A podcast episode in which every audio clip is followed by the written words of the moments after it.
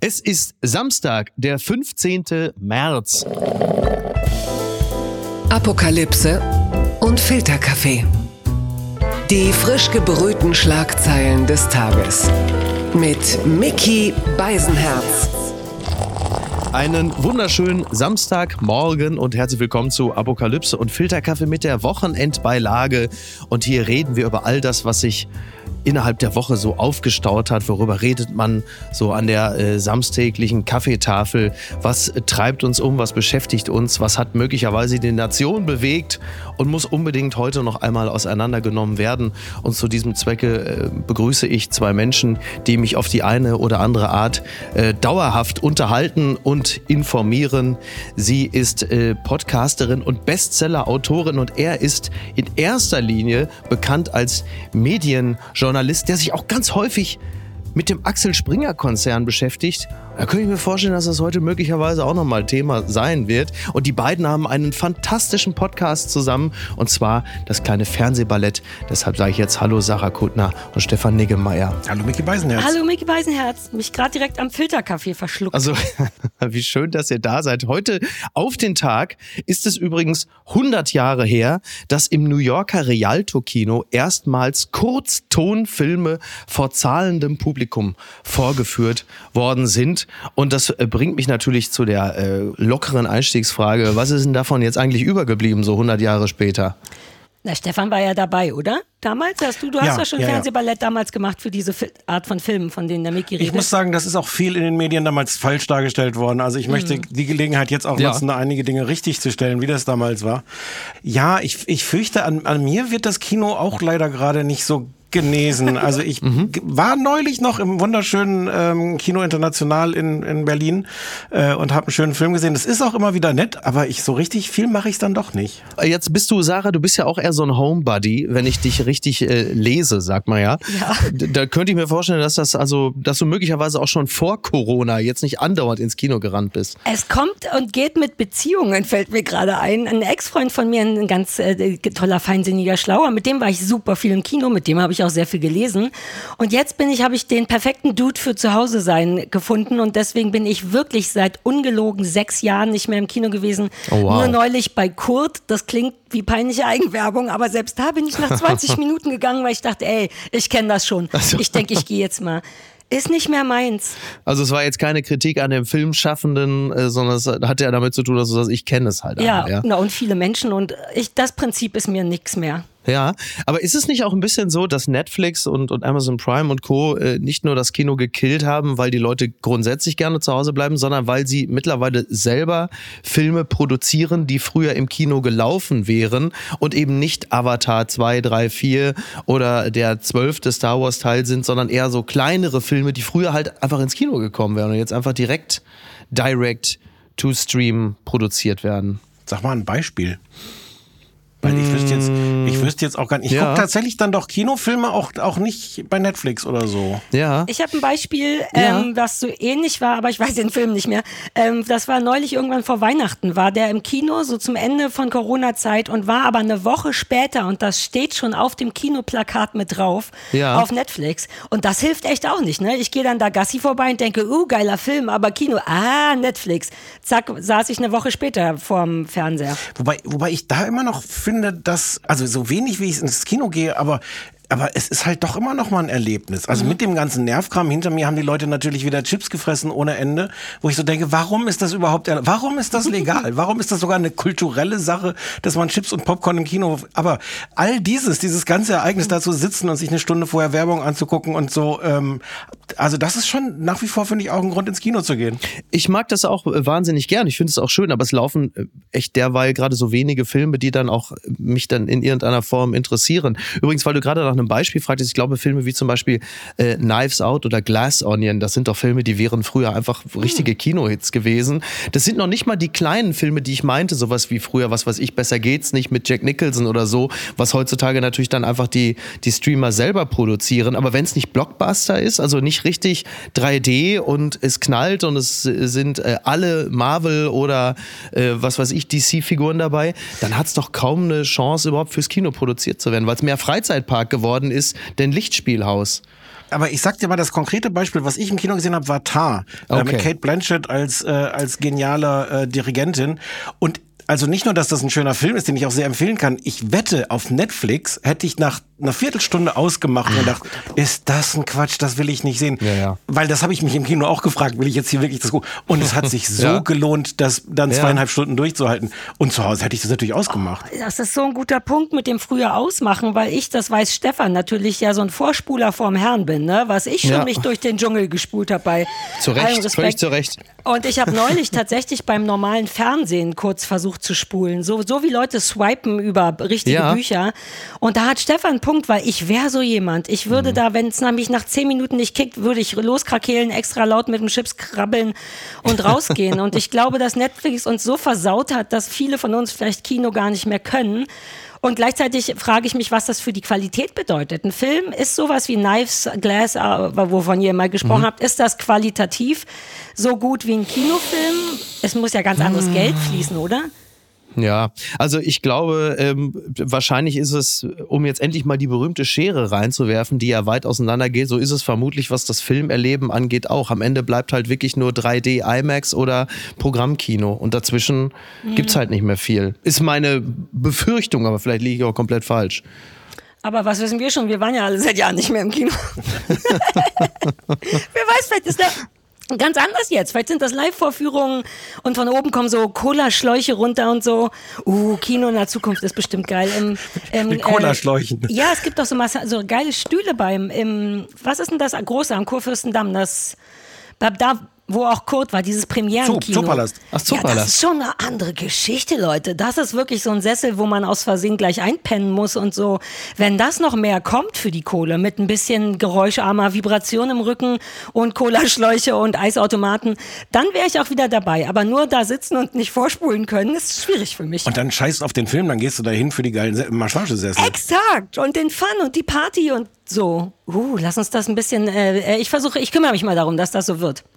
Fun Fact des Tages. Twitter Blue Kunden können längere Tweets schreiben, das berichtet das Handelsblatt. Bisher durften Tweets maximal 280 Zeichen lang sein. Für 9,50 Euro im Monat können Nutzer aber bald bis zu 10.000 Zeichen verwenden. So soll das Bezahlangebot attraktiver werden. Und da äh, frage ich jetzt ähm, diejenigen, von denen ich gerade doch, doch, Stefan, du bist nach wie vor Twitter-User.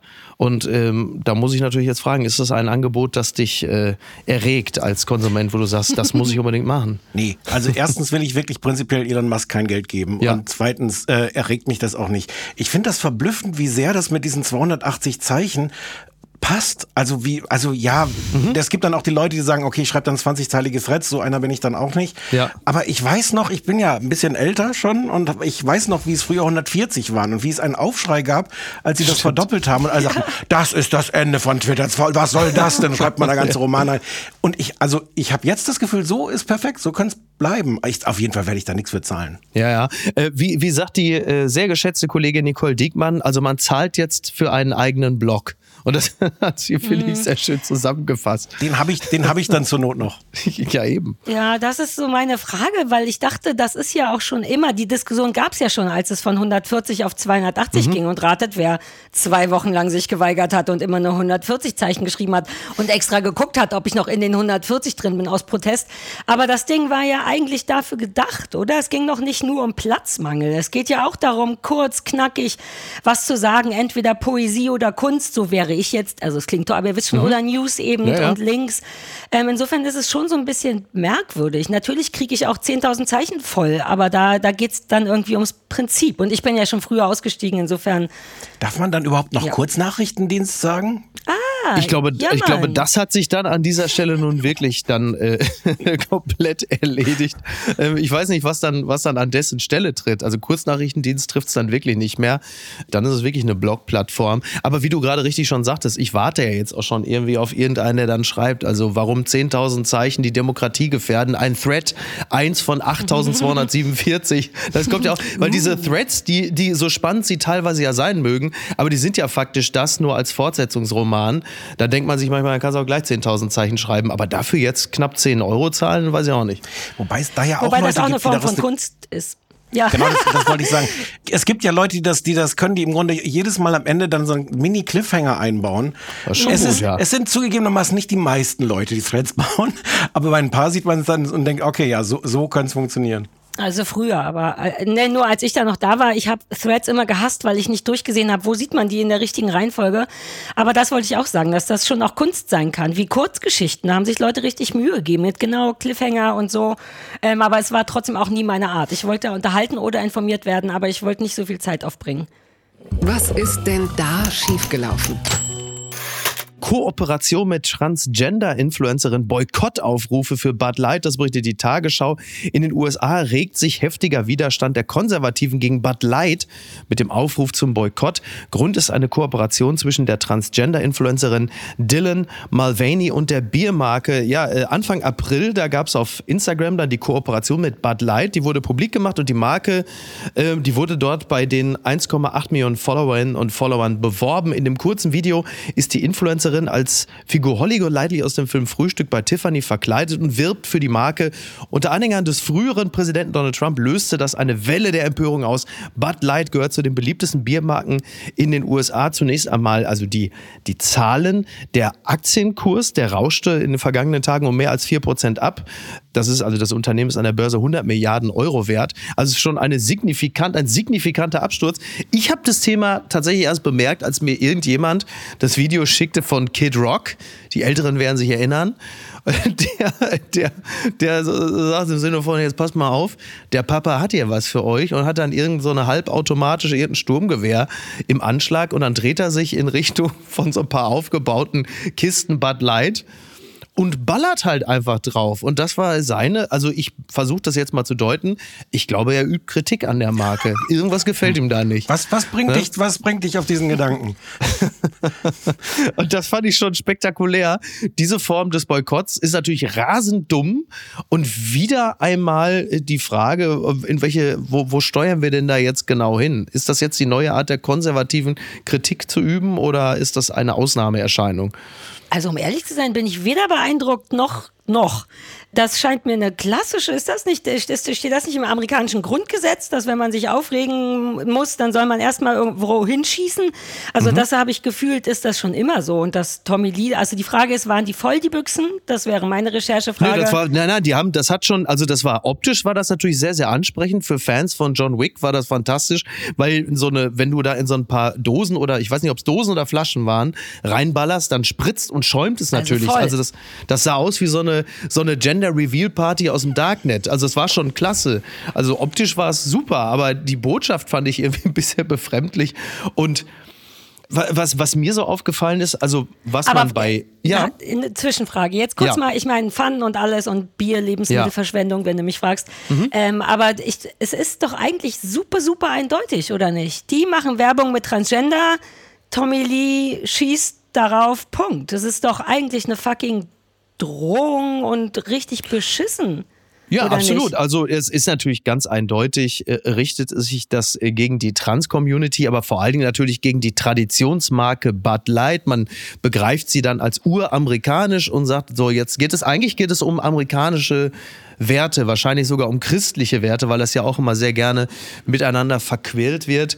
Und das ist dann die Antwort von Kid Rock und vielen anderen aus dem Trump-Lager. Ich glaube, Ron DeSantis-Fans werden es nicht viel anders sehen. Ich finde es nur so spektakulär, weil der, der Protest, so wie ich ihn vor allen Dingen häufig von links eher begreife, ist ja, man kauft ein Produkt nicht mehr. Man boykottiert es in den Läden. Die ähm, in diesem Falle äh, Rechten kaufen es ja zu Hunderttausenden, nur um es dann öffentlichkeitswirksam zu zerstören. Also das ist, äh, das finde ich schon spektakulär. Wobei mir da so ein bisschen Bud Light egal ist. Ich finde, das ist so furchtbar, wie dieses Thema Trans, wie, wie darum ein solcher Kulturkampf tobt. Und ich finde, ich finde viele Fragen bei dem Thema auch, auch komplex. Ich habe gar nicht das Gefühl, dass alles so einfach ist, wie es dann teilweise auch dargestellt wird. Ja. Aber an der Stelle äh, zu sagen, in dem Moment, wo so eine Marke äh, sich mit einer Transfrau schmückt. Und natürlich machen die das mit Absicht, natürlich machen die das als Genau, Statement. Aber das dann, äh, dass das eine solche Welle an Hass auslöst, Mhm. macht mir wirklich Angst. Und, und wie gesagt, also über, ich glaube, viele Sachen sind tatsächlich komplexer, als sie von beiden Seiten manchmal diskutiert werden. So aber, sehe ich's aber auch, das ja. Maß, wie, wie da tatsächlich gerade die Betroffenen unter die Räder kommen. Und, und jeder, da geht es jetzt auch nicht um diese Influencerin, um die muss man sich vermutlich auch keine Sorgen machen, aber so, Mhm. so irgendwie der, der junge Mann, die junge Frau, die sagt so, oh, ich weiß gar nicht, was ich bin und was mit mir ist. Und du siehst diese Reaktionen so, Alter. Das Ja. meine ich mit. Das ist wie eine fucking Drohung. Na klar geht's auch um Bad und aber den tut nichts weh und so und vielleicht auch der Influencerin nicht, wobei mit so ein bisschen Shitstorm-Erfahrung würde ich sagen, der tut's auch weh. Ähm, aber das ist genau das, Hass. Und das in Verbindung mit einer Waffe, auch wenn das nur sehr extra plakativ sein soll. Aber deswegen denke ich auch, ich glaube, da wird gar nicht auf eine Bierdose geschossen. Da wird auf. Ja, ja. Und wenn du das als junger Transmensch oder überhaupt als Mensch siehst, dann überlegst du dir noch zweimal, ob du einen kleinen Lipgloss auflegst, wenn du im Einkaufszentrum bist. Und das ist beschissen. Was mich, was mich ja interessiert in diesem Zusammenhang, also neben dem, was ihr richtigerweise schon aufgeführt habt, ist, äh, wie die Marke sich dazu positioniert. Denn die, ähm, das, das erlebst du ja bei ganz vielen Marken. Das haben wir auch beim Thema Katar und Regenbogenfarben und was nicht alles. Also, also es ist ja oft sehr wohlfall. Man macht das, man schmückt sich damit, weil es gerade irgendwie im Trend ist und man steht als Marke gut da. Wenn aber jetzt das Ganze dann bedeutet, dass der Stockpreis runtergeht, da bin ich dann echt immer sehr gespannt, wie lange sie dann diese Linie durchziehen oder ob sie dann dieser Transfrau in dem Falle sagen, weißt du was, das war alles ganz nett, aber wir lassen das jetzt mal lieber. Weil das siehst du natürlich bei den simpelsten Dingen. Also jetzt mal ein anderes Beispiel, was zumindest irgendwie noch so da ansatzweise reinpasst, wenn man äh, beim WDR hört, äh, man will jetzt eigentlich sagt man, Leute gendert mal, weil das ist jung, das ist modern, das ist cool. Dann hört man, gibt es eine Umfrage, dann heißt was, die Zuschauer, äh, die finden das gar nicht so gut. Das lasst jetzt bitte umgehend sein. Und da fehlt es mir dann manchmal so ein bisschen an persönlichen Überzeugungen. Wenn es halt eben in diesem Falle dann ans Geld oder an den Zuspruch geht von der Ziel- oder Eroberungszielgruppe. Aber, aber auch das ist wieder komplett versaut, die Diskussion, dadurch, dass das so ein Kampf ist. Also ich bin zum Beispiel selbst kein großer Freund vom Gendern. Ich bin auch so ein bisschen in der Minderheit bei uns in der Redaktion, bei Übermedien, weil ich das, ja, muss das wirklich sein? Und aber ich würde sagen, da kann man einfach unterschiedlicher Meinung sein. Aber so wird ja, Ja. die Diskussion nicht geführt, als man kann unterschiedlicher Meinung sein, sondern das Maß, in dem Leute sich getriggert fühlen, die Zahl von, von Mails, die wir kriegen von Leuten, die sagen, ich hätte den Artikel gerne gelesen, aber dann habe ich gesehen, dass sie gendern und Ja, damit möchte ich mein Abo sofort kündigen und so. Ja, wirklich viele. Und, und Leute, die nicht an sich halten können und sofort wirklich den Untergang des Abendlandes herbeischreien, äh, wenn man irgendwo ein Ja, Sternchen ja, oder ja. einen Doppelpunkt hat. Und das ist so furchtbar daran, finde ich. Auch das finde ich eine Diskussion. Ja, kann man unterschiedlicher Meinung sein. Es ist schwierig, es spricht das was dafür und dagegen. Aber, wir, aber so reden wir ja nicht darüber. Sondern aber es warum halt ist das so aufgeladen? Ne? Das ist ja die Ja, Frage. weil das also, Veränderung bedeutet, ist doch klar, Gender nervt. Ich habe nur das Gefühl, es ist super vielen Leuten wichtig, also versuche ich's. Das ist mein Punkt. Das mache ich natürlich privat viel weniger und in Podcasts oder so gebe ich mir Mühe. Einfach weil ich so anstrengend ist es jetzt nicht und wenn irgendjemand sich dadurch geholfen fühlt, ich habe Bock mitzumachen, mir Mühe zu geben. Wenn das wieder durch ist, ist es wieder durch. Aber es nervt, denn es ist nicht ganz klar, wann und wie und und man muss dauernd sich in einem Fluss, der gerade da gerade das sprechende Publikum hat einen Fluss und der wird jedes Mal hakt da kurz was rein und das mögen Menschen nicht. Es ist anders, das gab's noch nie, es ist super holperig. Die Leute werden ja auch aufgeregt, wenn wenn deren Buttermarke sich ändert und dann haben die sofort das Gefühl, vielleicht noch durch Corona, dass sowieso schon die ganze Zeit an ihren Rechten gezogen wird und dann kommt nur noch irgendein Schissel rein und dann schreibt man eine eine Mail. Also ich, das ist, glaube ich, einfach Verhalten, menschliches Verhalten bei Unsicherheit. dann bleiben wir mal, dann bleiben wir bei einer Marke, die sich im Gegensatz zur Butter noch nicht wirklich verändert hat. Unterm Radar. Bis der Arzt kommt. So schreibt Joachim Henschel über das neue Album von Metallica in der Süddeutschen Zeitung. Oralverkehr, Saufen, Schächten oder wie man früher sagte, Heavy Metal. Metallica aber sind die Psychotherapeuten und die neue Platte ist ein Hochamt für sensible Kuttenträger. Ähm, es musste eine ganz spezielle Listening-Session gegeben haben für den guten Joachim Henschel. Es war offensichtlich ein beeindruckendes Erlebnis, was er unter anderem über äh, das äh, Album bzw. die Band Metallica zu sagen hat, ist wirklich wahnsinnig witzig. Er schreibt, früher Früher erzählten Heavy-Metal-Stücke vor allem über das Schächten von Kampfgegnern, das Glück des unerwarteten Oralverkehrs und ab und zu davon, dass der verdammte Rock'n'Roll der König der Welt sei. Metallica aber singen heute so, wie damals maximal Psychotherapeuten sprachen und bevor gleich wieder wer spottet, das ist schon ganz gut so.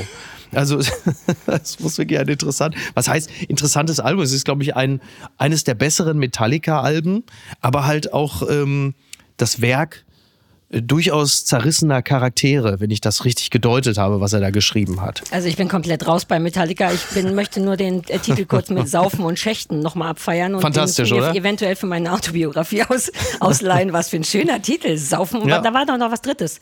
Metallica, Saufen und Schächten. Unerwarteter Oralverkehr, also die Ah. Freuden unerwarteten Oralverkehrs. Ach, das Ähm, gefällt mir nicht. Nur Saufen nee. und Schächten. So wird mein Buch. Jetzt Stefan, Ja, der das- ist großer ich, Metallica-Fan. ich wette, das ist dann auch so. Mein, mein alter Chef Alexander Gorkov, der inzwischen Feuilleton-Chef bei der Süddeutschen ist, der Ja. liebt solche Themen, solche Texte, äh, solche Überschriften. stimmt, das ich kann, ich kann zu Metallica auch original gar nichts sagen, aber großen Respekt für jemanden, der eine solche Kritik schreiben kann mit mit dann folgender Differenzierung, die habe ich mir aufgeschrieben. Äh, äh, 27 Seasons hat deutlich mehr Stampfmetal im mittleren Tempo als Fresh Blitzregen. Die Platte walzt mehr, als dass sie splittert. Also mehr Stampfmetal im mittleren Tempo äh, rauszuhören.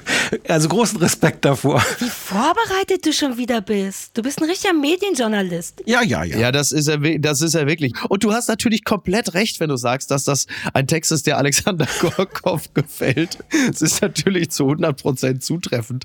Was glaubst du denn, wer mir den Link dazu geschickt hat? Ne? Ist doch klar. Okay, das wusste ich jetzt nicht, aber das freut mich Ja. umso mehr. Die gute Tat des Tages. Ein Ort für Leute, die sich nicht zu schade sind.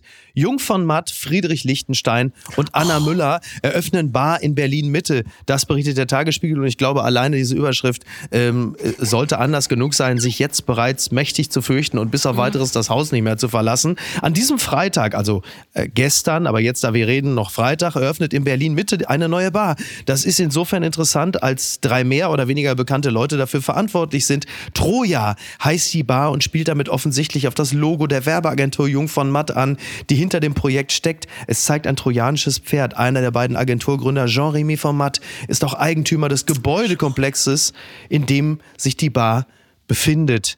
Und ähm, ich bin ja froh, dass ihr überhaupt die Zeit gefunden habt, mit mir zu sprechen und nicht schon dahin getapert seid, denn ihr seid ja offenkundig Menschen, die sich nicht zu schade sind. Und äh, ich schätze euch als unglaublich feierwütig und auch äh, der Szene sehr zugeneigt Voll. Also ein. Ich, war gestern da und habe gesoffen und geschächtet.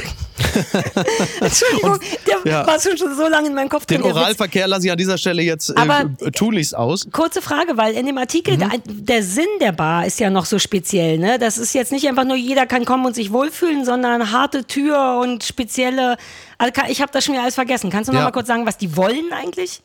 Naja, die wollen halt eigentlich einen hippen Laden haben. Das ist, glaube ich, im Kern das. Sie wollen ein Publikum, ein ausgesuchtes Publikum, ein ausgesuchtes Publikum, das anderes ausgesuchtes Publikum anzieht.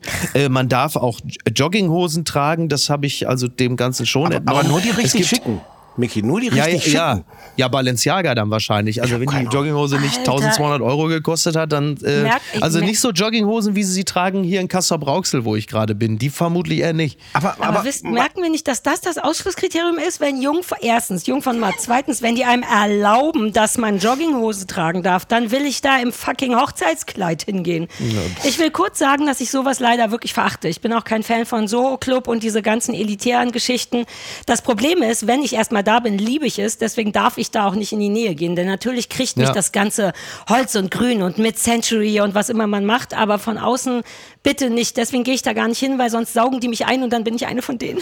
Ich habe einen super konstruktiven Vorschlag. Direkt um die Ecke von diesem Ding, was ich auch schon beschlossen habe zu verachten, allein wegen dieser ganzen Beschreibung, Yeah. ist das Buck and Break. Und ich bin sonst wirklich auch kein großer Bar- oder sonst wie Gänger. Und das ist Ja. so toll. Das ist so eigentlich eigentlich schon wieder schwierig, weil es ist so ein Speakeasy, das heißt, von draußen sieht's nicht aus wie eine Bar und du musst klingeln und dann lass nicht rein. Und ich musste da so schon eine sehr große innere Hürde überwinden, zu sagen, okay, gehen wir dahin. Und das ist so toll da drin. Und dann sitzt du da an der Bar und guckst dem Barkeeper zu und sitzt da drei bis sieben Stunden und trinkst definitiv zu viel Alkohol, aber sehr, sehr guten, toll zubereiteten Alkohol. Und es gibt da einen. Drink, den ich liebe, den ich mir jetzt extra vorher nochmal rausgesucht habe. Alaska heißt der, der ist ganz toll mit Gin, Chartreuse Jaune und Orange Bitters. Und Mm. ähm, bitte geht nicht ins, wobei die Leute, die ins Troja gehen würden, sollen ruhig weiter ins Troja gehen. Ich wollte gerade sagen, die Ja. ziehen ja dann Nee, ne, nee. Die, die, die, so ein Honeypot für Nein, nein. Arschgeigen, die Ja. dann im Grunde genommen die alle abziehen. Das ist sehr, sehr gut. Übrigens, das muss man vielleicht an dieser Stelle, denn wir werden möglicherweise in den nächsten 800 Folgen nie mehr über Jean-Remy von Matt reden. Er hat ja, er ist ja der Eigner dieses Gebäudes. Er hat offensichtlich auf dem Dach etwas, was aus der Vogelperspektive spektakulär aussieht und möglicherweise eigentlich auch sich gut in einem Metallica-Song machen würde. Denn er hat auf seinem Penthouse oben den sogenannten Smoking Boob, eine Art Kamin in Busenform. So. Da muss ich natürlich sofort korrigieren und sagen, es ist ja keine Busenform, sondern es ist eine Brustform, denn wir alle wissen ja, der Busen ist ja der Bereich äh, zwischen den Brüsten. Das muss man an dieser Stelle, wir sind ja irgendwo auch ein Stück weit Bildungspodcast, muss man auch mal sagen. Aber es ist offensichtlich eine Brust, aus dem Nippel kommt dann Kaminrauch. Ah, ich dachte jetzt Milch oder Honig oder sowas. Ja, also ich bin auch ehrlicherweise auch ein bisschen enttäuscht. Ich hätte da von einem Werber schon noch erwartet, dass da irgendwie mehr als da nur Rauch rauskommt. Ist das vielleicht möglicherweise das, das ausschlaggebende Kriterium, weshalb du sagen würdest, Sarah, naja gut, dann gehe ich vielleicht doch hin. Jetzt hat's mich überzeugt. Also, was mich die ganze Zeit nicht loslässt, ist der Name. Remy, Jean-Remy van Matt. Ist Toll, das, oder? Ja, dann, und dann bin ich auch schon durch. Ehrlich gesagt. Ich will den im Kopf, sage ich den die ganze Zeit, weil das so schön klingt, aber natürlich Ja. ist ein Busenkamin. Ah, ich will, ich, bis ich die, meine Gehirnmaschine anschmeiße, um mich darüber aufzuregen, lass einfach zum nächsten Thema. Also ich dachte, Der der, hat den? Pool. Da ist ein Pool. In der Linienstraße ist irgendwo auf dem Dach ein Pool. Habe ich neulich aus Versehen bei Google Pool gesehen und dachte kurz, dass das der Pool, der Busenpool ist, aber augenscheinlich hat der nur einen Busenkamin. Das klingt aber jetzt wirklich wie ein Sven Regner Song. In der Linienstraße ist ein Pool und Ja. er hat Busenform. Da setze ich mich gerne hin und dann kommt auch schon die Trompete. Ja, ich habe nichts gegen Sven Regner Songs. Ich habe auch nichts gegen Sven Regner Song. Ich mag die Vorstellung, dass es Google Pools gibt und dass du da gucken kannst, wo in deiner Nachbarschaft irgendwelche, Ja. irgendwelche Schwimmbecken sind. Ja, vielleicht gibt's das schon. Ich guck mal. Blattgold. Ikonische Alltagsgegenstände, Ware, Wahrzeichen. Damit beschäftigt sich das Zeitmagazin. Äh, und zwar mit den heimlichen Wahrzeichen größerer weltweiter Städte. Man kennt natürlich klar, ne, der Eiffelturm oder von mir aus der, der Alex in Berlin oder Fernsehturm, das ist der Fernsehturm. Das heißt nicht Alex, das ist der Fernsehturm. God damn it! Entschuldigung, ich bin ein, ich bin aushäusig. Ich habe mich als solcher gerade eben zu erkennen gegeben. Ähm, Freiheitsstatue New York. Aber es gibt andere Dinge, die für eine Stadt stehen. Und man hat hier einiges äh, zusammengetragen. Unter anderem äh, gibt es in äh, New York gibt es den berühmten, ich zitiere es kurz, wie heißt das Ding? Äh, der Pappbecher Anthora, eine Ur-New Yorker Designlegende, bekannt aus jedem zweiten New Yorker Deli und so in so ziemlich jeder in New York spielenden Kultserie. Also der Pappbecher, der berühmte Pappbecher, den man natürlich als Starbucks-Becher mittlerweile kennt. Aber dieser Becher ist anders, weil er hat, äh, er ist blau-weiß, also sehr griechisch gehalten und hat zwei Urnen mit aufgemalten Griechen in Tunika am Becherrand, das antike Meander-Ornament. Und äh, es gibt halt viele andere Dinge, die Wahrzeichen der Stadt sind. Zum Beispiel in Dakar die Car Rapide, französisch für schnelle Busse. Die nehmen es tagtäglich mit dem Wahnwitz des Verkehrs auf, allen Widrigkeiten trotzend. Und äh, auch für Berlin gibt es Wahrzeichen. Es ist nicht die Hundescheiße und es ist auch nicht der Müll auf dem Bürgersteig, wo zu verschenken dran steht, sondern es ist der sogenannte Bad Taste Style, der einen schlussendlich wahrscheinlich wieder in die Bar von Jean-Remy Format führt. Äh, bei, bei Berlin war es dieses, dieses Muster in den, äh, in den U-Bahnen, ne? ja, Ähm, von der BVG, ne? Genau. Was ich ganz interessant daran finde, ich weiß gar nicht, ob das, ob das nur in meinem Kopf irgendwie so merkwürdig Ich ist. höre zu, ich mache nur eben kurz das Licht an hier. Keine Sorge, ich höre weiter zu. Ich bin auch. Jetzt ist unsere Chance, Stefan, jetzt ist unsere Chance. Sarah, wir müssen reden. Los, sag Sarah, wir müssen reden.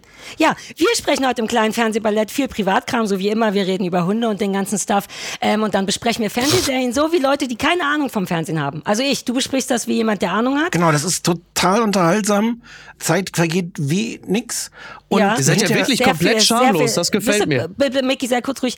Ähm, äh, das ist auch sehr viel Zeit, die wir haben. Stimmt, Stefan? Also man kann für, man, für wenig, für gar kein Geld kriegt man super viel Content. Ja, überall, wo es Podcasts gibt. Ja, hey Micky, na? Na? Wir haben nur so gequatscht, während du was gemacht Es hast. ist, es ist in der Tat günstiger und unterhaltsamer als äh, 9,50 Euro für Twitter zu zahlen. Das muss man schon sagen. Das kann und so viel mehr Zeichen, so viel mehr Zeichen, so Alter. viel mehr Zeichen. Gibt es, äh, gibt es irgendwelche anderen beeindruckenden Wahrzeichen von größeren Städten, wo ihr sagt, ja, das ist mir auch aufgefallen, wie zum Beispiel das Kinoticket für Paris exemplarisch stehen soll. Oder, und das fand ich spannend, diese äh, Schirme, Regenschirme, die jeder in Tokio hat. Also so durchsichtige kleine Regenschirme.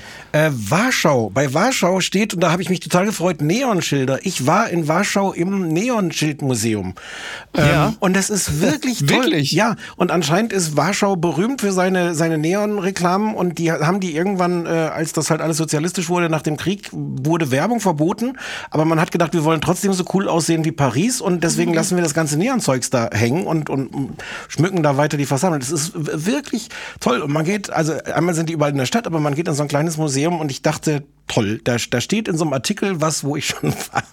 Und jetzt nicht nur die BVG sitze, wo ich auch schon mal war. Was ist mit Osnabrück? Habt ihr, ihr habt doch bestimmt auch so. Stefan kommt aus, aus der Metropole Osnabrück. Und was könnte man da vergolden? Was ist denn euer Ding? Also Außer du. in, puh. Ja, Man könnte Heinz-Rudolf Kunze vergolden, aber da ist man eigentlich auch ganz froh, dass der inzwischen in Hannover lebt. Und man- dann kann man ja dich vergolden, sonst notfalls, Kommt, wenn kommt Menschen. Christian Wulff nicht auch aus Osnabrück? Ja, es- ja, ja.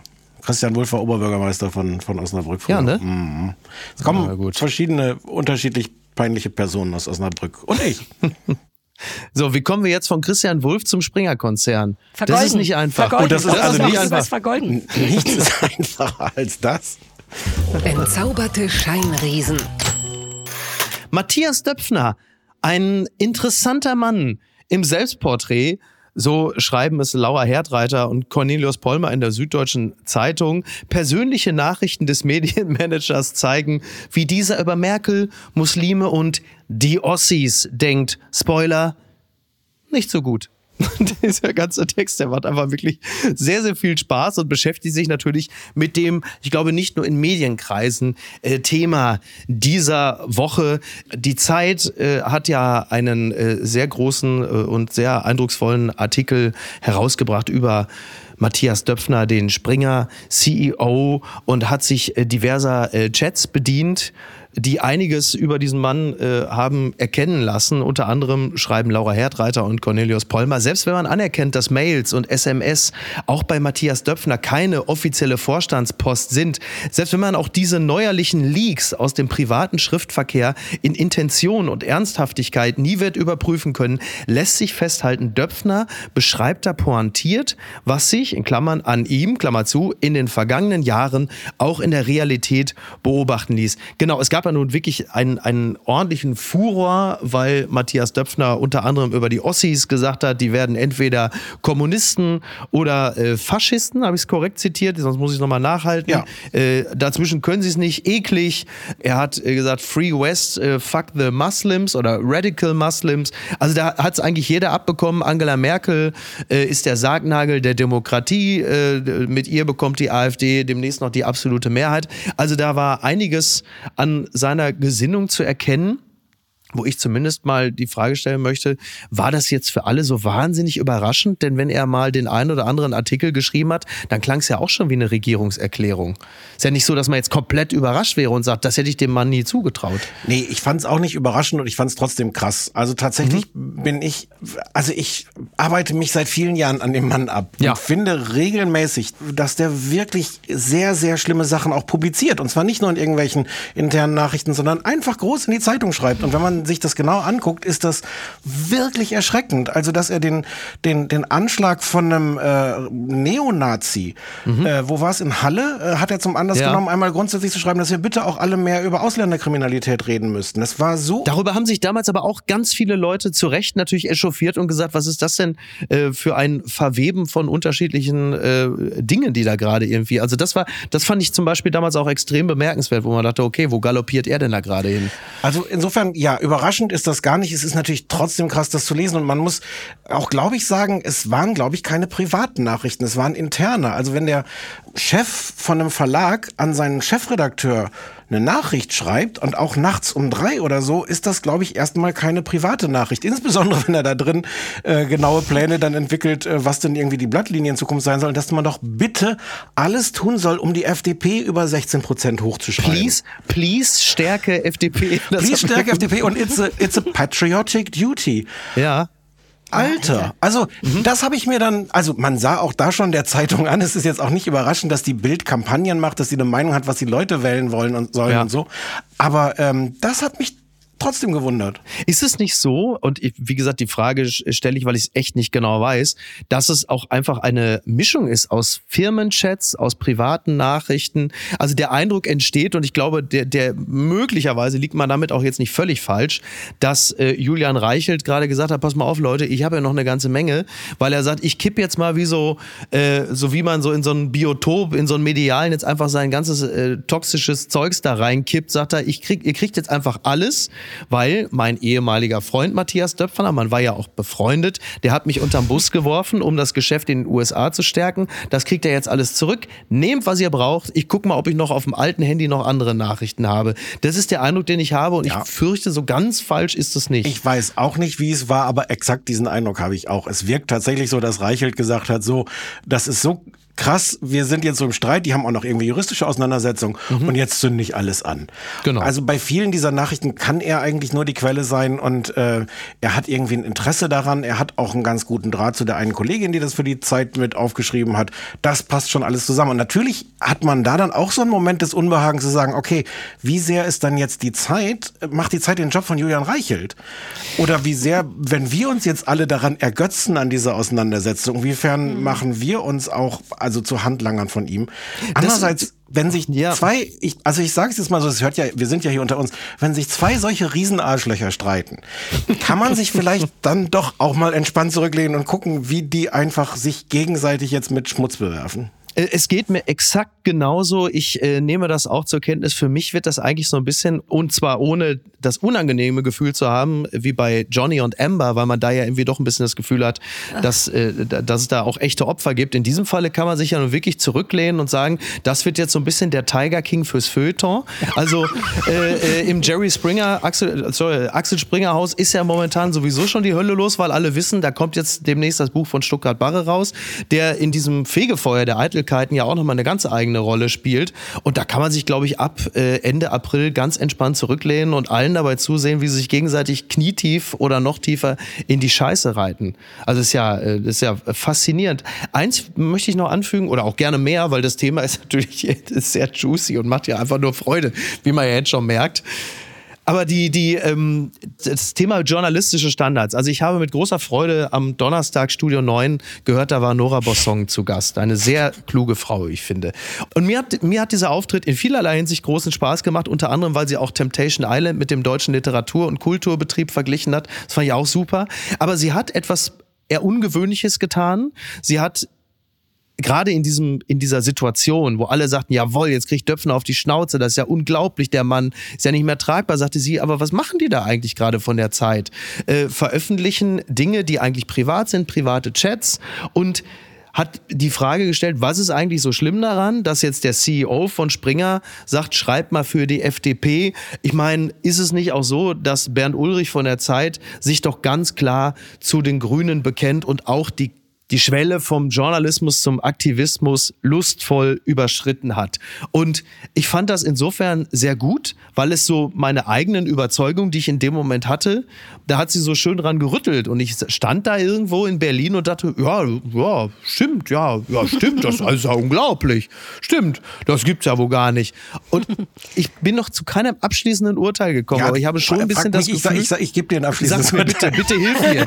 hilf mir dabei, mich zu verstehen. Ich finde, finde, alles daran ist falsch, also an diesem Vergleich. Mhm. Bernd Ulrich ist einfach ein Journalist, der tatsächlich für sich das Thema Nachhaltigkeit entdeckt hat und der sich sehr viele Gedanken macht, äh, wie sich denn die Welt und wir alle ändern müssen. Dem kann man zusehen, wie er das macht, wie er da argumentiert, wie also er da auch dahin macht das Döpfner auch. Wie die Welt und wir uns alle ändern müssen, würde Döpfner für sich auch Ja gut, aber bei Bernd Ulrich kann man dem dabei zusehen, man kann anderer Meinung sein als er, man kann auch sagen, dass er dazu aktivistisch ist, alles was anderes mhm. als ein Vorstandsvorsitzender, der im Hintergrund solche Nachrichten schreibt. Und also die, die, die Kollegin hat da beim, beim Deutschlandfunk dann auch so gesagt, so, na ja, also das wird ja bei der Taz auch so ungefähr sein, dass die da sitzen und sagen, so, wie kriegen wir jetzt die FDP unter fünf Prozent? Mhm. Ich war da nicht dabei, aber die Redaktion, die ich von innen kenne, klar hat man da auch eine Meinung und man wünscht sich, dass irgendwas passiert. Ich habe was noch nie erlebt und ich glaube mhm. auch nicht, dass das üblich ist, dass in solchen Redaktionen man sich vor einer Wahl hinsetzt sagt so, wie schaffen wir das jetzt, dass die FDP unter fünf Prozent kommt? Ja, das glaube ich auch, dass das eher nicht. das ist wahrscheinlich so ein, so ein Common Sense, so ein Common Ground. Also man kommt in die Redaktion, man ist sich darin einig.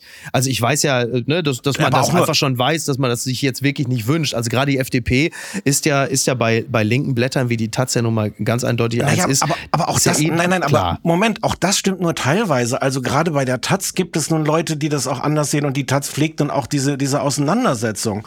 Und auch bei der, also Dafür ich war der, schätze ich sie ja auch. Ich war bei der, bei der FAZ mehrere Jahre lang. Ähm, da gab es also auch dezidierten Widerspruch zwischen dem, was das Feuilleton eigentlich wollte und was die Politik eigentlich wollte. Und das ist natürlich toll. Das ist toll, wenn du in einer Redaktion bist. Ja, irgendwo weiß man, wo die FAZ steht, aber wenn es im Grunde da eine große Freiheit und eine Lust an einer Auseinandersetzung gibt und ein Vorstandsvorsitzender, der und nicht nur so sagt so, hm, können wir nicht mal gucken, ob wir mehr Liberalität in den Diskurs kriegen, sondern der sagt, es ist unsere patriotische Pflicht, dass die FDP verhindert. Das, das ist eine komplett andere Nummer. Und eine Sache, die mich auch noch sehr geärgert hat, zu sagen, dass das besonders schlimm ist, dass die Zeit als Konkurrenz von Springer sowas veröffentlicht. Das ist Medienjournalismus. Das ist Journalismus, der einfach sagt, wir gucken uns auch kritisch an, was bei anderen Zeitungen passiert, was die richtig und falsch machen. Und alle gucken sich gegenseitig auf die Finger im Idealfall.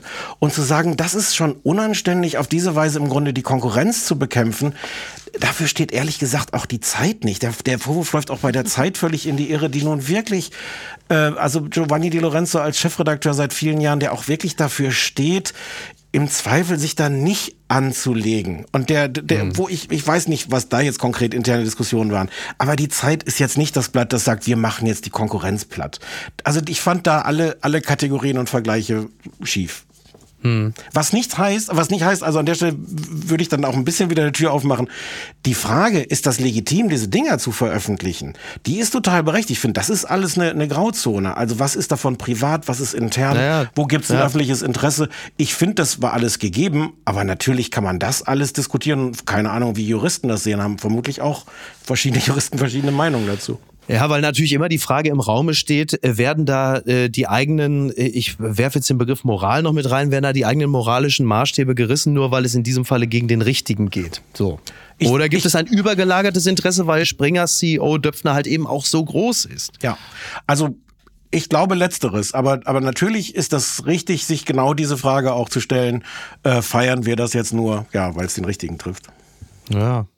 Ähm, übrigens, äh, was ich noch sehr schön fand in dem äh, Text von Herdreiter und Polmer, sie schreiben über diesen ganzen Sachverhalt. Es ist ein Berliner Knäuel aus Kennverhältnissen, Interessenskonflikten, persönlichen Verletzungen, Jähzorn und immensen Heimzahlungsabsichten. Vieles droht sich gegenseitig zu kannibalisieren. Sollte Springer in diesem Frühjahr die große Shitshow Seifenoper liefern, könnten berechtigte Interessen von ernsthaft Geschädigten ins Hintertreffen geraten und sollten, Gott bewahre, in dieser Shitshow nicht alle Beteiligten durchgängig kühl oder sogar nüchtern agieren, drohen nebenbei auch Elementarschäden für das immer noch größte deutsche Medienhaus. Ja, ich glaube, wir sind alle gespannt. Äh, wahrscheinlich kriegen wir in diesem Fall eine ganz andere Form der Maikrawalle und äh, da sind wir natürlich sehr gespannt. Sarah, bitte. Ich nur, dass die Leute nicht denken, ich bin ohnmächtig geworden, weil man mich noch nie so lange hat nicht sprechen gehört.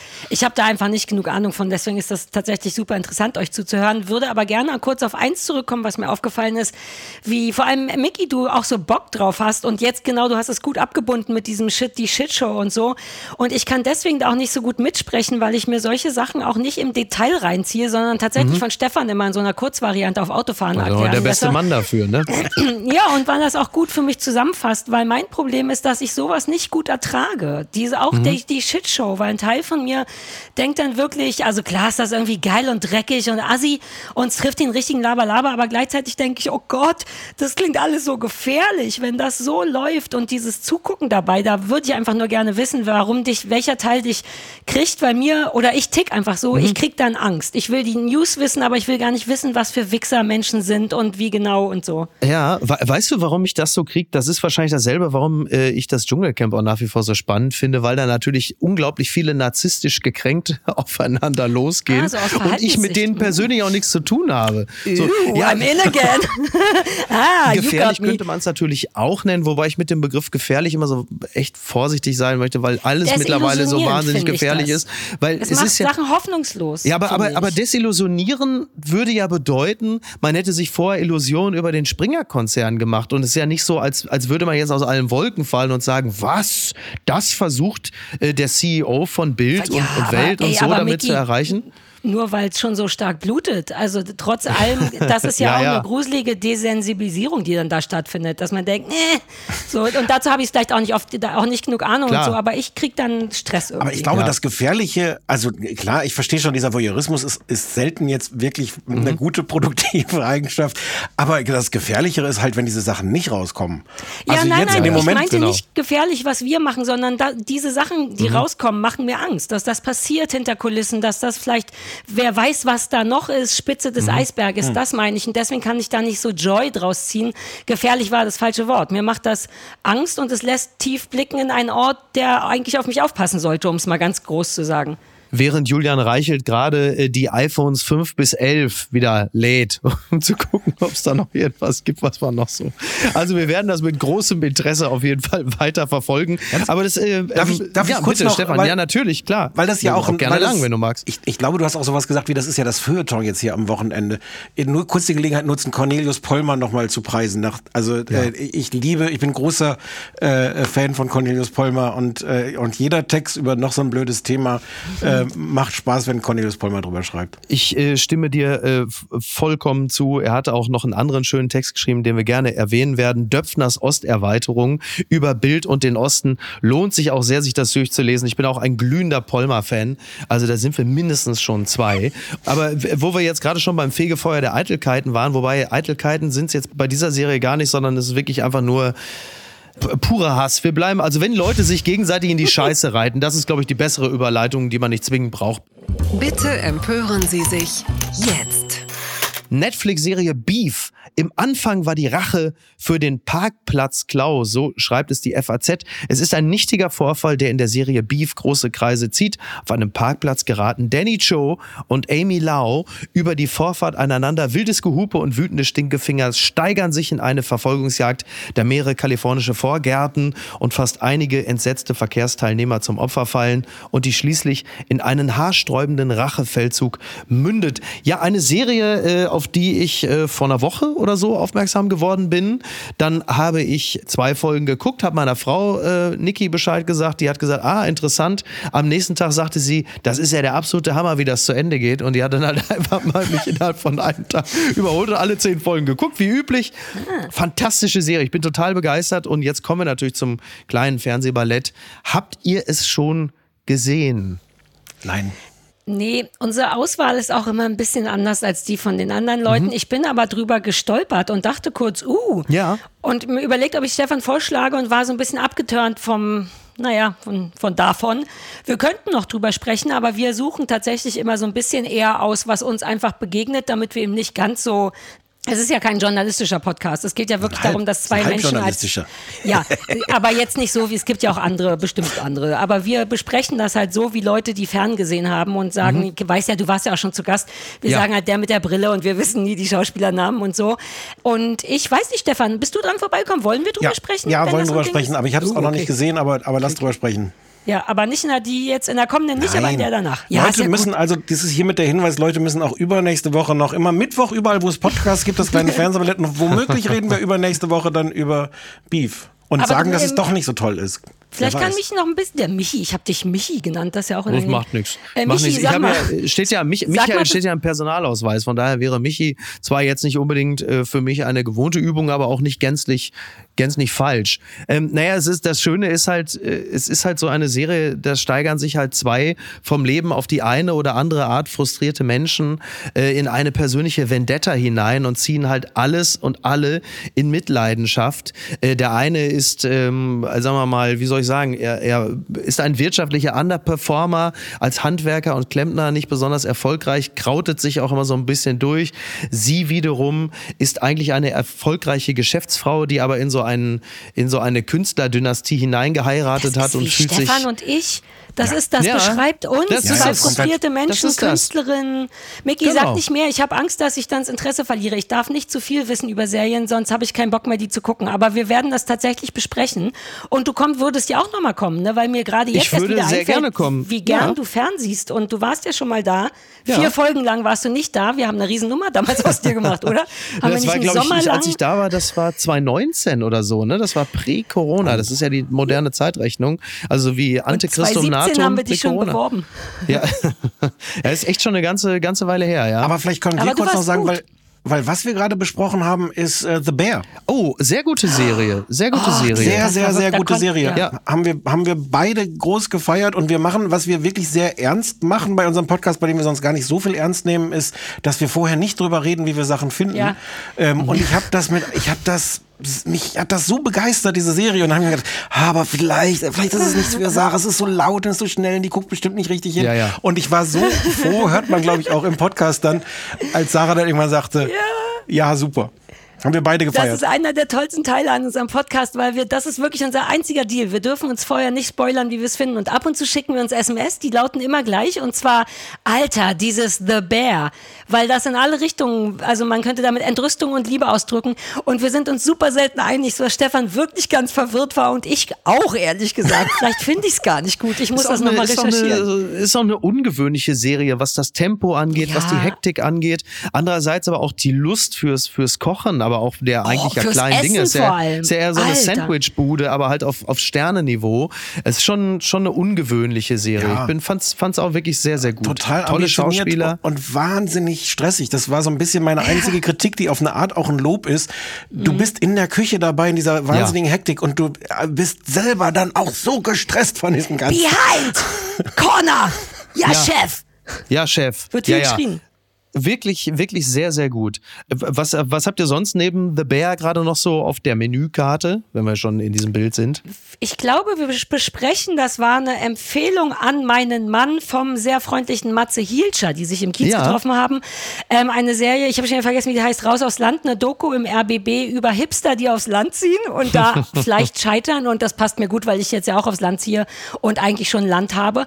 Das wollen wir mal besprechen. Also wir besprechen auch richtig Sachen im Fernsehen, aber im Grunde auch die durch die Serien. Ich weiß, was hatten wir noch, Stefan? Gib Äh, mal ein bisschen bisschen wie die Landlust-Variante von Goodbye Deutschland, was du da gerade beschrieben hast, ne? oder? Ja, wahrscheinlich so. Ich hoffe, Sie sprechen die Sprache. Auch das ist in Brandenburg ja nicht so einfach. Auch da kann man scheitern. Ich Oh, habe das richtig ist- Bock, es zu sehen. Ich muss noch. Ganz, ganz wichtiges Kriterium bei Frau Kuttner. Also wenn, wenn Leute irgendwie falsch Brandenburgern oder, oder Oh. Oder Berlinern. Berlinern. Ja. Äh, ja, sonst gucken wir nächste Woche, haben wir aber auch noch nicht drüber gesprochen. Insofern dürfen wir jetzt auch nichts spoilern. Äh, Jury Duty heißt das, glaube ich, auf Amazon Prime irgendwas. Ja. ähm, was so eine Mockumentary ist. Ähm, alle spielen so Leute, die halt in so einer amerikanischen geschworenen Jury äh, sind. Und das ist alles fake, aber einer ist da drin und der weiß das nicht, dass das alles fake ist. Ach so. Ähm, was ich irgendwie eine sehr schöne äh, Konstruktion schon mal fand. Wie lustig dann es ist, äh, reden wir dann nächste Woche drüber. Gab's das nicht schon mal auch als eine Serie, die wir gesehen haben, so ein Experiment, wo alle Statisten sind, nur einer nicht und dann wird jemand umgebracht und der Typ ist so auf so einer großen Party und der Typ ist der Einzige, der glaubt, dass das wirklich gerade passiert ist und dann wird das so versucht vertuscht. Das war auch eine tolle, weirde Sendung. Ich glaube, die haben wir gesehen, Stefan. Aber das ist nicht so schlimm. Manch, wir haben neulich Joko und Klaas zweimal besprochen. Also- Das war das Traurigste, was uns je passiert ist. Äh, Vor zwei Jahren schon mal, die gleiche Sendung zwei Jahre später, ohne dass wir es wussten. Die ZuhörerInnen haben uns darauf aufmerksam gemacht. Wir fanden es zumindest genauso wie beim ersten Mal. Also wir haben es sind teilweise, wir, wir haben es nicht Ja. gemerkt, aber wir haben teilweise die, wörtlich dieselben Formulierungen nochmal benutzt, Witzig wäre es gewesen, wenn ihr zu einem gänzlich anderen Urteil gelangt wärt, oder? Nein, oh, ich bin dankbar. Das wäre nicht witzig gewesen. Dann wären wir kein belegbares Brötchen gewesen. Äh, nee, nee, nee, wir sind super. Wir sind super. Ja. Super. Wir sind super. Gucken mal, wer da spricht. Ich muss immer in den Spiegel gucken können. So äh, ist äh, der Artikel überschrieben über Tanja May, die im Bildclub war. Und das Ganze ist erschienen bei Übermedien, ein Dienst, der vor allen Dingen dir, Stefan, ja jetzt nicht äh, völlig fremd ist, denn du bist ja quasi der, der Chef dieser Bude. Tanja May, die Unterhaltungschefin und stellvertretende Chefredakteurin von Bild, war am Mittwoch im Bildclub zu Gast. Eine Stunde lang plauderte sie mit Moderator Frank Ochse Ach, das ist der Sparfox. Ja, Ach, mal. natürlich. Über ihren Beruf. Leser durften ihr per Chat Fragen stellen und Mai erzählte, wie das so ist, wenn man sich im Privatleben von Prominenten professionell eingerichtet hat. Also ich sag mal so viel vorweg, der Kollege Boris Rosenkranz ist jetzt nicht so wahnsinnig äh, sanft mit ihr umgegangen, aber fair. Er war hart, aber fair, würde man sagen. Hart, aber fair. Ja, Streng, super. aber süß. Ja. Super fair, vor allem wahnsinnig interessiert. Wir, haben, wir, wir verfolgen das Schaffen von Tanja May mit, mit einer großen Konsequenz, insbesondere. Boris. Ja. Und das ist wirklich auch faszinierend. Also diese, diese Mischung aus, aus Dreistigkeit und wirklich ja aus dem Privatleben anderer Menschen ein Geschäftsmodell gemacht zu haben. Ähm, und, und dann sieht man inzwischen, ist jetzt, also früher war sie ewig bei Bunte, jetzt ist sie bei Mhm. Bild und ist da auch äh, Showchefin oder irgendwas und ist ganz stolz darauf, dass sie dann dort äh, exklusiv verkünden konnte, dass äh, Helene Fischer schwanger ist. Das erzählt sie da auch in diesem Club. Äh, wir haben Ja. exklusiv berichtet, dass Helene schwanger ist. Wir haben exklusiv berichtet, dass sie eine Tochter bekommt, wie das Kind heißt, wann das Kind geboren ist. Und sie erzählt das voller äh, Stolz auf ihren Beruf und Ja. du sitzt so davon und denkst so, wow, ja, toll. Dann habe ich noch Babykatzen geschächtet. Ja, aber, aber Moment mal, Moment mal. Es ist doch nun so, dass diese Prominenten ja aber doch auch von ihren Fans leben. Und die haben doch das Recht, das alles zu erfahren. Hä? Ja, ich finde ich finde das tatsächlich auch Blick. ich finde das tatsächlich auch ernsthaft verachtenswert, wenn ich wenn Ja. ich ehrlich bin, weil weil diese diese ganze Rechnung und ähm, ich weiß nicht, wie sehr einem Helene Fischer tatsächlich leid tun muss. Und trotzdem finde ich das furchtbar, wenn man so ein bisschen mitkriegt, wie sehr die sich komplett abschotten muss. Die hat vermutlich die Möglichkeiten, sich ein Haus auch so zu bauen, dass das komplett abgeschottet ist. Aber in dem Moment, wo sie irgendwie mit dem Kind dann auf die Straße geht, ähm, ist das alles sofort ein Thema in allen Medien. Die kann nichts machen, ohne dass irgendwer Fotos macht und Lügen darüber zu verbreiten. Ich finde ja, das, ich finde das furchtbar. Und ich finde nicht, dass man das muss, als Ich hinnehmen muss. Einhaken bei diesem Satz, dass man das den Fans schuldet, ne? Weil das so ein als altes Viva-Mädchen höre ich das natürlich seit 23 Jahren, also nicht so oft, Gott sei Dank, weil auch, glaube ich, keiner glaubt, dass ich irgendjemand was schuldet. Aber grundsätzlich ist das eine Diskussion, die schon immer war. Ohne deine Fans wärst du nichts. Und da bin ich so allergisch, weil das so dumm ist. Es ist ja ein ganz eindeutiger Deal. Es ist ein Business-Deal, den man miteinander hat. Ich bin ohne meine Fans nichts, aber die sind halt auch nur da, weil ich denen etwas gebe, was die haben wollen.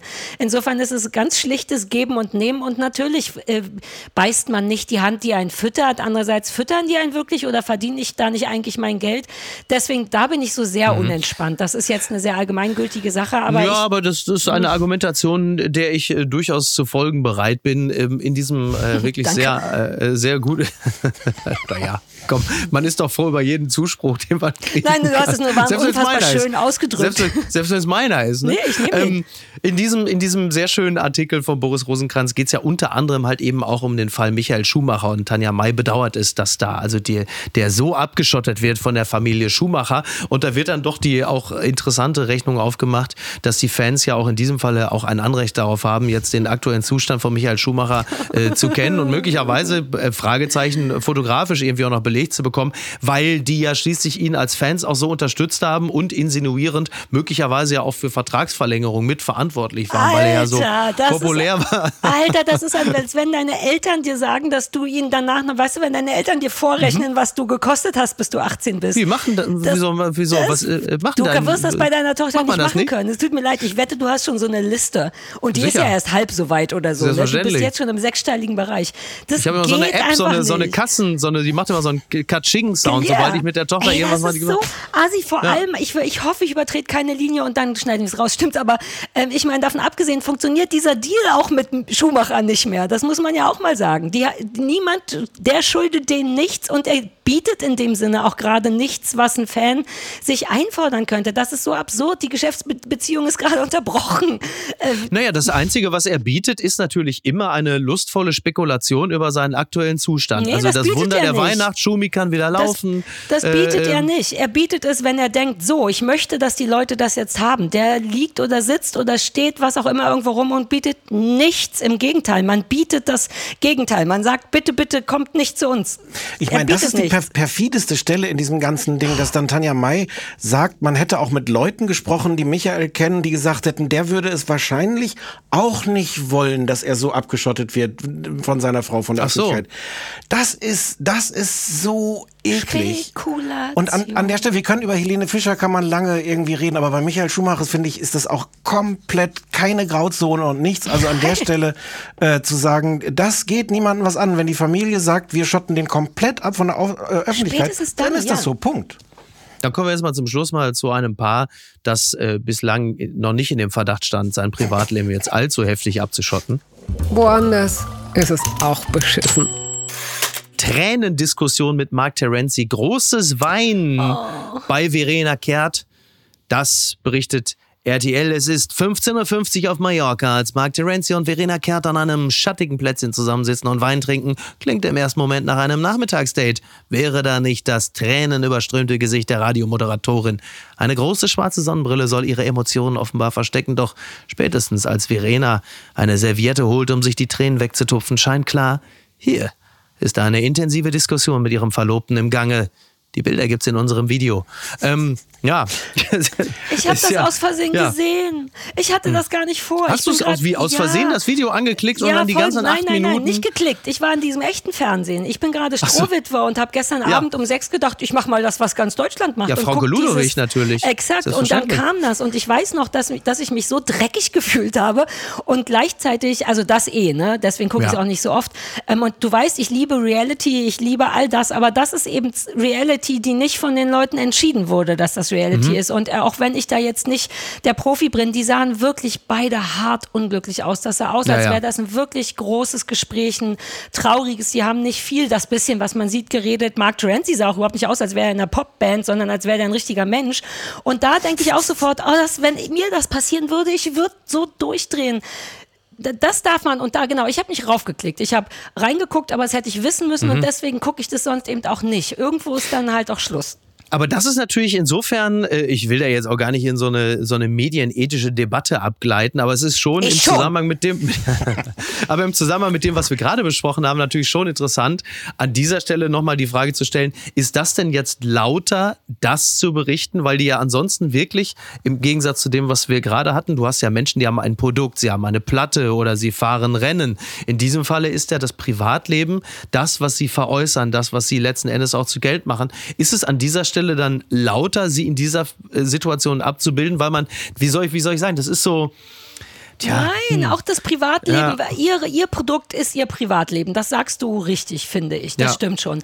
Aber das bedeutet ja nicht, dass sie keinen Job macht, sondern ihr Beruf Naja. ist das freiwillige Abgeben Teiler ihres Privatlebens.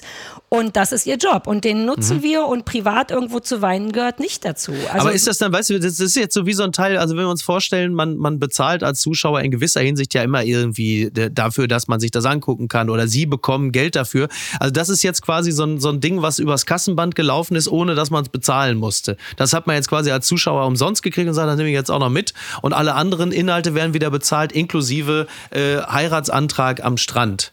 Weil das Teil des, des Dschungels war und mutmaßlich vielleicht auch in irgendeiner Art und Weise vergütet wurde. Aber, aber warum? Ja, bitte. Mutmaßlich. naiv. Mutmaßlich. Mutmaßlich. Ich Ich weiß, es nicht. Ich habe aber ich hab keine, ich hab keine Belege dafür. Ich, kann, Ich glaube hab auch, keine dass die bei gesehen. Are You the One auf dem iPad sich wirklich einloggen. Ich bin erstaunlich naiv, was Fernsehen angeht, dafür, dass ich es so lange mache. Was ja auch irgendwie gut ist. Stefan, sag du mal. Warum will man denn den beiden zugucken in einer offensichtlich schlimmen privaten Situation, wie die miteinander irgendwelche Dinge klären? Ich, mir ist das wirklich. Äh, Das verstehe ich. Das Bedürfnis verstehe ich. ich soll, man sollte sich nur auf die Finger hauen fürs Bedürfnis. Ich will das auch sehen, aber ich finde, ich sollte es nicht sehen. Ich möchte, also mich interessiert das an der Stelle auch nicht. Ich merke auch, und das ist dann gar nicht, eine, eine, glaube ich, eine ethische Frage. Am Dschungel kann ich es irgendwie ganz gut festmachen. Ich sitze zwei Wochen davor und verfolge all diese auch privaten Geschichten, die da erzählen. Und sobald das dann diese Nachberichterstattung losgeht und dann schon irgendwelche Auseinandersetzungen am Flughafen, wo sie sich irgendwas vorwerfen, denke ich so, ja, nee, brauche ich, also will ich nicht mehr. Also auch da, wie gesagt, ich, Ja. das, ich glaube, das hat teilweise auch eine ethische Frage, so nach dem Motto, wie viel ist davon in so einem Rahmen, wo man sich das mal entscheidet und Mhm. ab wann muss man auch einfach trotzdem privat sein dürfen. Ich merke aber viel mehr ist es bei mir einfach, dass das Interesse dann auch weg ist. Mir ist Mhm. im, im Grunde egal, was jetzt Verena Kehrt und Marc Terenzi für ein Problem Das ist, ein, haben. das ist übrigens ein äh, Effekt, den ich an mir selbst auch beobachtet habe. Also ich bin, solange der Dschungel läuft, bin ich wirklich mit Feuer und Flamme und auch großer Zuneigung, wirklich großer Zuneigung dabei. Und sobald es vorbei ist, ist es mir wurscht. Also es ist mir wirklich einfach egal. Ja, also jetzt auch gar nicht im. Sinne, auch nicht im Sinne von Abneigung, ja, sondern einfach im Sinne von, ja, was sind das, was soll das, wer sind die Leute, ja und, das ist doch egal. Also wen interessiert's denn? Das, das ist dann sofort weg. Also solange es in diesem Raum, wie du richtigerweise sagst, in diesem Raum Dschungel ist, ist es spannend auf, auf seine ganz eigene Art und interessant. Und sobald sie diesen Raum verlassen haben, ist es so, ja, jetzt ist es mir wirklich einfach, das ist wi- wirklich einfach wurscht. Ich, ich fürchte, ich finde es immer dann interessanter, wenn der Raum verlassen wurde, weil ich als alte Verhaltensforscherin, was tatsächlich ja mein Ding bei allen Reality-Formaten ist, dann wird es natürlich erst interessant oder interessanter, weil auch da Mhm. sind Kameras und das wissen die, also bei Flugzeugnachberichterstattung, Klar. aber da sind die trotzdem in einem anderen Stress und haben eigentlich Gefühl, dass das schon durch ist und da siehst du natürlich wieder mehr echte Konflikte, ähm, aber mein eigener Konflikt steigt immer ein bisschen in dem Moment, wo ich das Gefühl habe, oh, das wollen die gerade nicht. Also der Zuschauer an mir sagt, hi, ich bin da, lass mich hingucken und äh, mein ethisches Ich oder so sagt, wow, ich glaube, ich sollte nicht. Wobei mir fehlt da schon als, ich merke, dass mir dann doch der Cutter fehlt. Also ich habe ich oder hab schon. Ir irgendwas ist ja unmittelbar nach dieser Ab oder während der Abreise da vom Dschungel passiert Mhm. zwischen irgendwelchen Leuten. Ich krieg's auch nicht mehr auf die Reihe, ist auch wurscht. Ich habe mir so drei bis sieben Insta-Stories davon angeguckt. Ich habe es nicht geschafft zu rekonstruieren, wer wann zu wem was gesagt hat. Und dann dachte ich so, nee, wenn das jetzt keiner den Job macht, mir das zu erzählen, dann ist das auch zu viel Arbeit. Ja, Mann, Das voll. ist, ja, ja. Um ein letztes, ein letztes, was ich tatsächlich im Falle von Terenzi und Verena Kehrt so bedauerlich finde, weil das so exemplarisch für viele andere ist. Man hat den Eindruck, denn ich weiß es ja nicht, dass sich da mittlerweile ja immer Paarungen finden, weil sie wissen, zusammen sind wir also wir gehen quasi zusammen noch so als C-Promi durch. Und dann können wir noch ins Sommerhaus der Stars gehen. Also, dass man sich so zusammentut als, als Fusion zweier schwacher Unternehmen, sagt man, wir können am Markt zusammen noch bestehen. Und das ist eigentlich das, was ich wirklich bedauerlich finde, weil man sich ja immer wünscht, dass das Privatleben, sofern sie noch eines haben, äh, irgendwie mit einem echten Lieben, Leben, Lebens- oder auch Liebesglück gest- ausgestaltet wäre. Und das, äh, da, das würde ich zumindest in diesem Falle mal in Zweifel ziehen. Das ist, so- also da glaube ich zu sehr an die Liebe und daran, dass man bei Are You the One tatsächlich einloggt, wenn man die Hand drauf legt. Also ich glaube schon und Verena Kehrt, die musste doch nur ein bisschen gucken. Die ist auch einfach nur kaputt und traurig und unsicher und will eigentlich was anderes. Ich bin mir sicher, dass Ja, glaub- sich, das glaube ich auch. Ich glaube, dass sie sich verliebt haben. Ich glaube, dass sie, dass es kein, dass es wie so ein kleines Plus kommt, dass die auch ein bisschen berühmt sind, sodass genau wie du sagst, man ein bisschen zusammenschmeißen kann an Berühmtheit.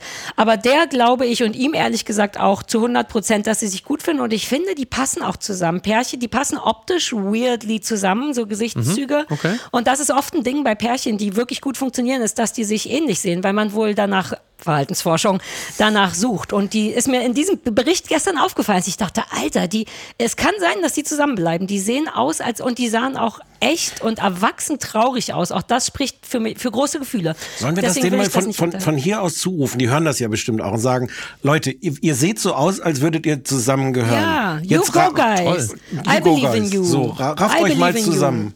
Ja, Mann. Ich finde, mehr, mehr kann man äh, am heutigen Tage nicht mehr für andere tun. Und deswegen äh, möchte ich die heutige Folge auch mit diesen wirklich äh, romantischen Worten beschließen. Ich möchte mich ganz herzlich bedanken bei Sarah Kuttner, bei Stefan Niggemeier. Zusammen gestalten sie das kleine Fernsehballett. Aber auch im alleinigen Flug sind sie sehr stark, wenn zum Beispiel Bauerfeind und Kuttner zusammenkommen. Oder Sie haben es ja schon mitbekommen, bitte, bitte äh, abonnieren Sie gegen kleines Geld. Es ist billiger als Twitter über Medien. Ja, wenn das Sie will ich auch unterhaltsam, klugen Medienjournalismus wollen. Äh, Ich bin zahlender Kunde, ich weiß, wie gut das ist. Wäre ich es nicht, hätte ich es ja gar nicht rauskopieren können heute.